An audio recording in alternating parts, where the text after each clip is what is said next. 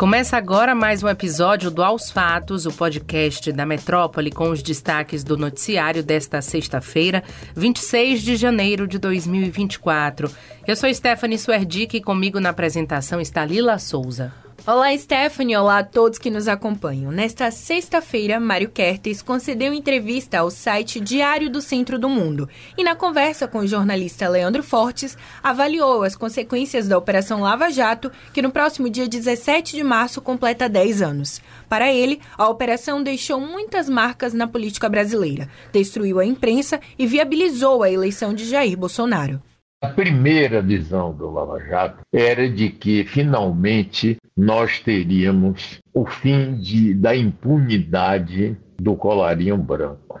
Mas logo, logo a gente viu que foi tudo uma armação feita por cima da lei, criminosa, destruiu a indústria brasileira de construção civil. O objetivo foi um objetivo político, acabar com a esquerda, acabar com o Lula e no final eleger Bolsonaro. E eu acho que, inclusive, a tal burguesia elite apoiou Bolsonaro, mesmo sabendo que ele era uma pessoa completamente alucinada e que não tinha nenhum projeto, porque acreditou naquela história assim. Ele teve inicialmente um, um avalista, Paulo Guedes. Entre o primeiro e o segundo turno, eles foram buscar mais uma perna do tripé, que foi exatamente Sérgio Moro para a nossa burguesia dizer, do ponto de vista da economia, nós estamos protegidos, e do ponto de vista da corrupção, nós teremos o nosso xerife,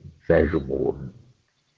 E aí deu no que deu. E isso tudo foi criado pelo Lava Jato. A Lava Jato foi que criou esse ambiente que acabou levando a, a, a Bolsonaro ser, se tornar um candidato primeiro visível, depois viável, depois eleito. Mário Kertes também falou sobre democracia e a figura da tutela militar no país. A gente continua com essa espada de dama sobre a cabeça da democracia brasileira, que é a figura da tutela militar. Essa é, na sua opinião, uma questão insolúvel para a democracia brasileira? O que fazer com os militares? Até agora tem sido insolúvel, sim. E isso é muito preocupante. Eu acho que a questão militar é uma questão seríssima, porque essa coisa de achar que tem o direito de tutelar o país e dizer o que é que vamos fazer. O próprio golpe militar de 64, qual, qual era o discurso? O discurso é esse. Temos que acabar com essa anarquia socialista que vai levar para o comunismo, para o ateísmo. Se lembra das marchas com Deus pela família, e acho que isso, mais cedo ou mais tarde, a gente vai ter que enfrentar, e os militares vão ter que se profissionalizar mesmo. Agora, tudo vai depender de uma mudança do processo educacional deles. Acesse metro1.com.br e confira a entrevista na íntegra. Sexta-feira é dia de três pontos na Rádio Metrópole e nesta edição, um dos assuntos foram as novidades que surgiram esta semana no caso Marielle Franco. O jornalista Bob Fernandes afirmou não acreditar que o nome do conselheiro do Tribunal de Contas do Rio de Janeiro, Domingos Brazão, seja o único entre os mandantes do assassinato da ex-vereadora e do seu motorista Anderson Gomes. Durante o programa, Bob apontou que outras pessoas ligadas ao crime devem surgir ao longo da investigação da Polícia Federal. Se essa investigação caminhar, eu não acredito que um brasão vai deixar o Tribunal de Contas do Estado para cair em Bangu sem abrir a boca também. Então, suponho que teremos mais nomes nessa investigação. Então, todas essas investigações vão acabam confluindo para o mesmo lugar, as mesmas pessoas, o mesmo Rio de Janeiro. É óbvio que precisa esperar quem mais vai aparecer e não dá para você adiantar nada, até porque você adianta depois não é e isso fica um tiro na água. Mas é impossível que no Rio de Janeiro, com essas pessoas atuando, não haja poderes muito mais coesos e fortes para poder. Não é só um ex, o atual é, conselheiro do Tribunal de Contas do Estado. Lembre-se que foi morto, Marielle e Anderson foram mortos quando um general Braga Neto era o interventor no Rio de Janeiro. E durante um ano não se investigou, e não, aliás, tentou se investigar, trocaram cinco delegados e não chegou a nada. Jânio de Freitas, que também participa semanalmente do programa, apontou que o inquérito só teve maior desenvolvimento após uma ação proposta pelo ex-ministro da Justiça, Flávio Dino, que determinou o envolvimento da Polícia Federal na busca por respostas ligadas aos assassinatos. Sobre o desabamento do prédio no comércio em que ficava localizado o restaurante Colon, o jornalista afirmou que o interesse do público não é levado em consideração pelas gestões de prefeituras em todo o país.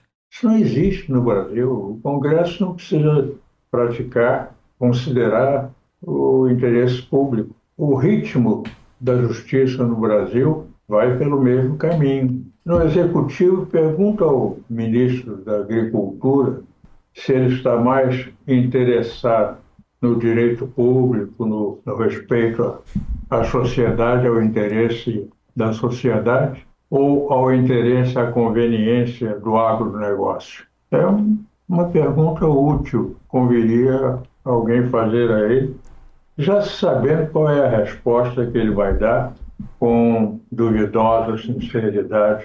O que acontece nas prefeituras, como está acontecendo na de Salvador e em muitas outras acontece, é exatamente um descaso total. O Três Pontos na íntegra está disponível no YouTube do portal Metro 1. O assunto agora é o programa Pé de Meia, criado pelo presidente Lula e que passou a valer a partir desta sexta-feira. O projeto pretende criar uma poupança para estudantes do ensino médio como forma de evitar a evasão escolar. De acordo com o ministro da Educação, Camilo Santana, no ato da matrícula, o estudante do ensino médio receberá em sua conta poupança 200 reais. Além disso, a comprovação de frequência dará direito ao recebimento de R$ 1.800 por ano, totalizando R$ 2.000 no ano letivo. Além dos 2 mil anuais em cada um dos três anos do ensino médio, ao concluir o último ano, o aluno que for aprovado receberá mais mil na conta poupança. E caso se inscreva no Enem, receberá mais 200 reais. Os bônus só poderão ser sacados no final do ensino médio. Entre as exigências para receber, é necessário estar inscrito no Cadastro Único, o CadÚnico, e ter renda familiar per capita mensal igual ou inferior a 218 reais. Na entrevista coletiva Brasil Unido pela Educação, nesta sexta-feira, o presidente disse que o gasto com educação é investimento para evitar que o jovem vá para o crime organizado ou para as drogas. Fechamos esse episódio falando do caso do empresário Tiago Brenan. Preso desde abril do ano passado, ele foi interrogado na última segunda-feira em São Paulo de forma remota e ficou irritado ao ser questionado sobre seu histórico nas artes marciais. Demonstrando impaciência, ele chegou a citar que um dos advogados de acusação que o interrogava havia se envolvido em uma briga de bar. O episódio acabou colocando em xeque a estratégia da defesa de vincular a imagem dele a uma suposta personalidade pacífica. Além desse comportamento irritado, o empresário mostrou impaciência, com bocejos recorrentes e pedido de saída para tomar um remédio. O interrogatório foi divulgado pelo jornal o Globo. Na gravação de quase duas horas, é possível acompanhar os advogados questionando quais esportes de luta Brenan praticava e quanto tempo ele levou para chegar à faixa preta. O empresário foi ouvido sobre as acusações de uma modelo com a qual teve um breve relacionamento em 2021. Ela teria sido obrigada a tatuar as iniciais do nome dele no corpo. O Ministério Público aponta dezenas de crimes neste caso, como estupros, tortura, lesão corporal, cárcere privado e constrangimento ilegal. Em caso de condenação, as penas do empresário somadas podem superar os 50 anos de cárcere. E é isso, pessoal. Aos fatos de hoje fica por aqui. Confira essas e outras notícias no metro1.com.br. Nos acompanhe nas redes sociais, arroba grupo.metrópole no Instagram e no TikTok e arroba metrópole no X. Também não deixe de ativar as notificações no Spotify para receber um alerta toda vez que sair um novo episódio e se manter atualizado. Tchau, tchau a todos. Ótimo final de semana. Tchau, tchau, pessoal. Até a próxima.